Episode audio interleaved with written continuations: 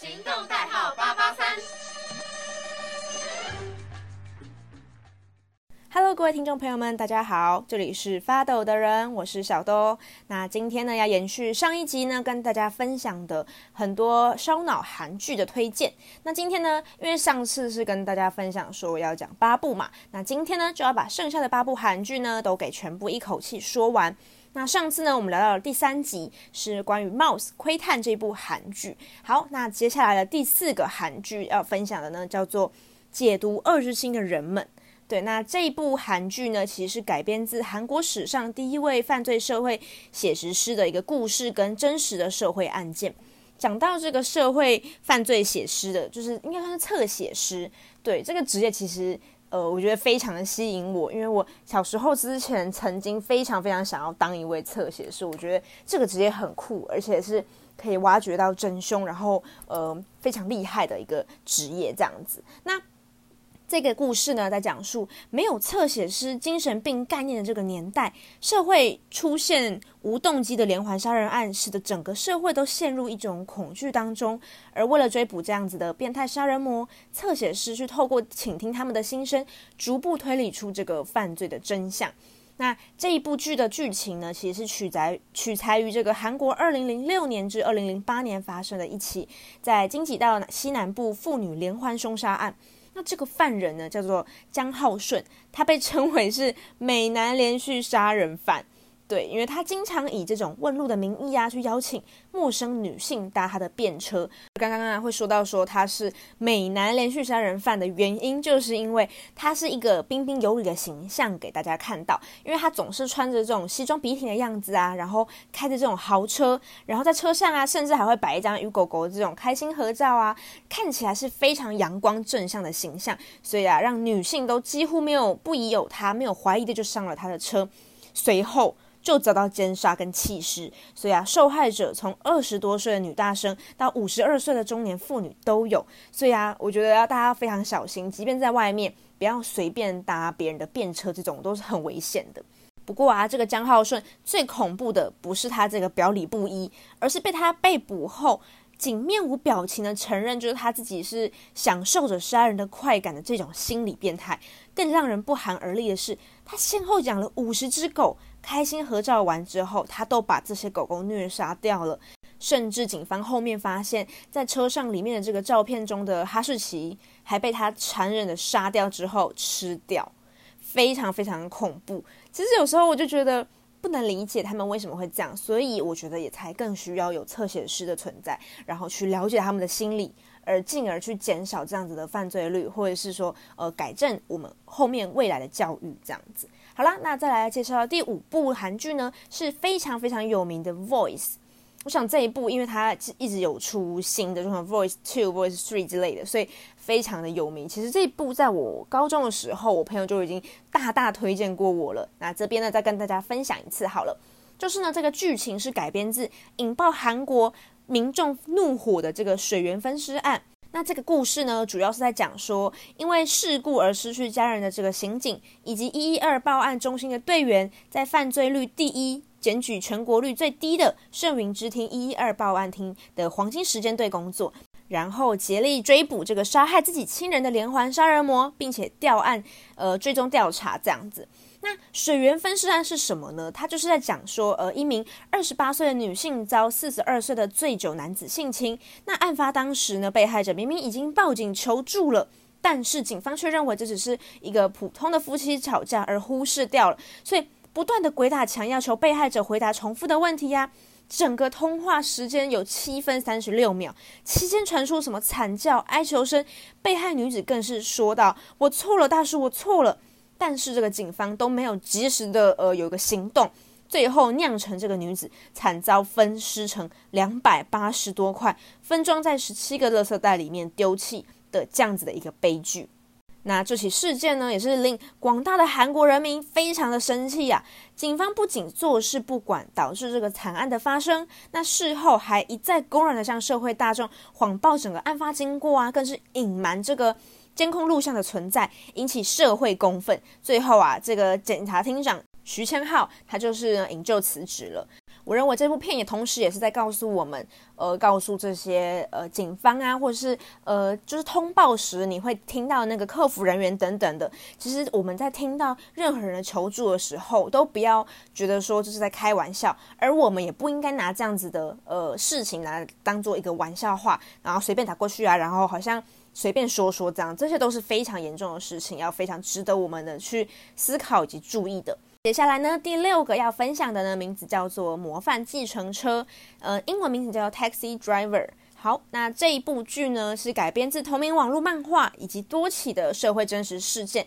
那故事在讲述一间地下秘密计程车公司——彩虹运输，为了替一群被法律排除在外的受害者复仇。与紧追在后的加害者们，以及所谓的公权力进行三方角力的一个故事。那在这部剧中呢，他取材了 We Disc 的会长霸凌事件、赵斗淳事件以及 N 号房事件。那其中刚刚说到这个呃霸凌事件啊，会长霸凌事件，是因为他虐待这个职员而恶名昭彰。当年啊，爆出他赏巴掌的影片，他当众暴打这个员工的头部啊，赏巴掌等等的，可是完全没有人敢去出面阻止他。而这个赵斗淳呢，则是犯下了这个溯源案的凶手。他于二零零八年性侵当时年仅八岁的女童，所以啊，造成这个女童内脏破裂、大小肠流出、骨盆骨折、肛门性器官严重受损，所以必须终身使用人工肛门以及尿袋等等的，非常非常可恶。但他最终仅被轻判十二年有期徒刑而已。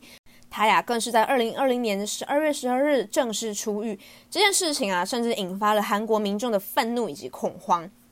那至于 N 号房事件呢，则是近几年韩国最大型的性犯罪。我相信应该有在关注可能新闻的听众朋友们，应该都知道这个 N 号房事件。那也是他甚至有在 Netflix 上面有一个呃纪录片的形式，大家如如果有兴趣的话，可以去看看。那这个呢，作案人是在通讯软体的那个 Telegram 上面建立很多很多个聊天室，然后啊，把这个对女性进行性威胁所得来的这种裸照、性侵、性暴力等影片或是照片发布给会员去收费观看。那受害人被要求成吃排泄物、将虫子放入性器官，甚至侵犯自己的幼年亲属等等的部分聊天室，甚至会进行性侵直播，而这个受害者高达七十四名。年龄最小最小的才十一岁而已，而进入这个房间的会员啊，竟然是高达了二十六万人。更有会员在案件爆发之后表示：“我又没有犯罪，我只是付费观看成人影片而已，有错吗？如果要处罚 N 号房的参与者，是不是应该先处罚那些上传淫秽影片这些女人呢？如果他们不上传这些影像，也就不会让二十六万人成为受害者。我们付了钱，结果房间没了，他们才是诈骗犯。”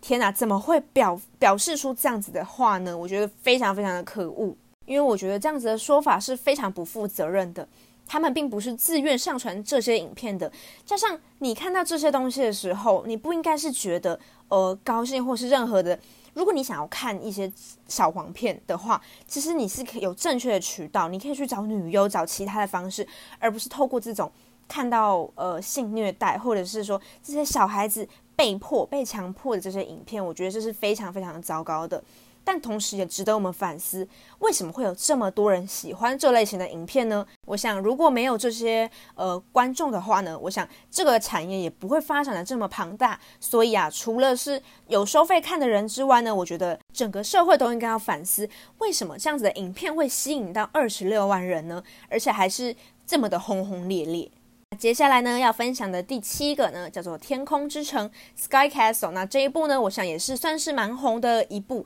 这部剧呢，剧情主要是在描述呃韩国上流社会的扭曲生态。那 Sky Castle 呢，是由贵妇所组成的，他们都奉丈夫为王，更是不择手段的要把他们的子女送进这个名牌大学，成为继承阶段的这个王子公主啊。那剧中车教授的女儿为了符合父母的期待，而假冒就是哈佛大学生，事实上。这起案件是真有其人，因为二零一五年呢，一位名字叫做莎拉金的韩裔女高中生，自称在美国数学竞赛拿下冠军，获封数学天才，前后得到哈佛大学以及史丹佛大学两所名校录取。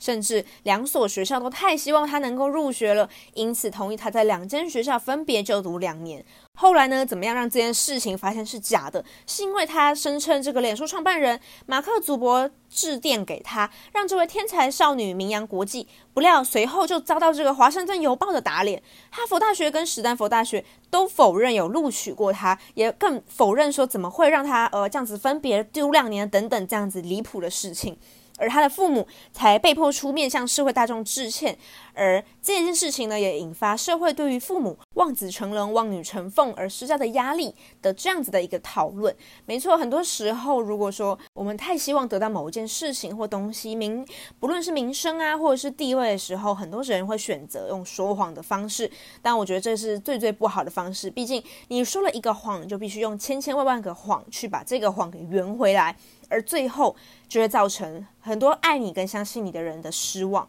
是对自己的一种不负责任吧。好，那今天要分享的最后一个呢，也是最最近期 Netflix 上非常非常有名的《少年法庭》这部案件，应该说是这部剧。那这部剧的剧情呢，主要是针对少年审判这个议题去进行讨论。那故事呢，描述一名极度反感少年犯罪的法官，在法庭上审理各式各样少年犯罪的这个判案过程，案件从同才霸凌到骇人听闻的分尸犯罪，皆挑战着这个少年法制度。究竟少年犯罪能不能因为年纪小而全身而退呢？这个剧啊，里面提到很多，像是大田中学生租车窃盗案、龙人公寓的抛砖事件、教务主任替双胞胎女儿作弊、挑衅记者的署名女子高中试题外流案，还有震惊社会事件的这个仁川女高中生轮奸案，以及仁川国小女童分尸案。那刚刚有提到这个女童分尸案呢，其实就是在二零一七年的时候啊。有一个小女童被一个另外一个女生呢给勒毙，然后啊，这个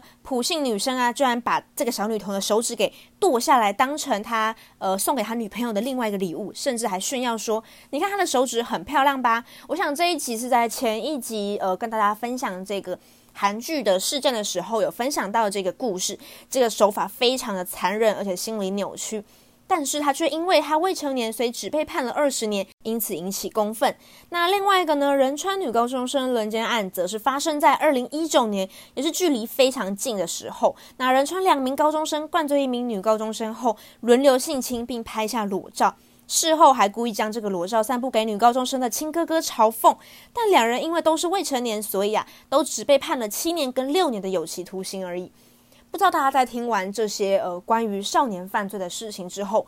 同不同意现在的少年法制度呢？因为现在的制度啊都是非常保护这些少年或者是说未成年的人。那由于他们未成年，即便他们犯的罪行再重，所以啊他们都只会被判个顶多十年、二十年而已。但他们当他们在出来出狱的时候，可能还可以再次犯罪等等的。所以我觉得啊。在我看来，我觉得如果是非常严重的犯罪，例如说是杀人、强奸这类型的话，我觉得就不能是因为他还小，所以就可以判刑比较轻。同时，我觉得他们在后续呃可能矫正教育上面呢，也是需要非常付出非常多的心力在他们身上。希望他们在出狱过后呢，不要再次犯下这样子的罪行。好啦，那今天的节目呢就先到这边告一段落喽。我是小东，那我们就下次见喽，拜拜。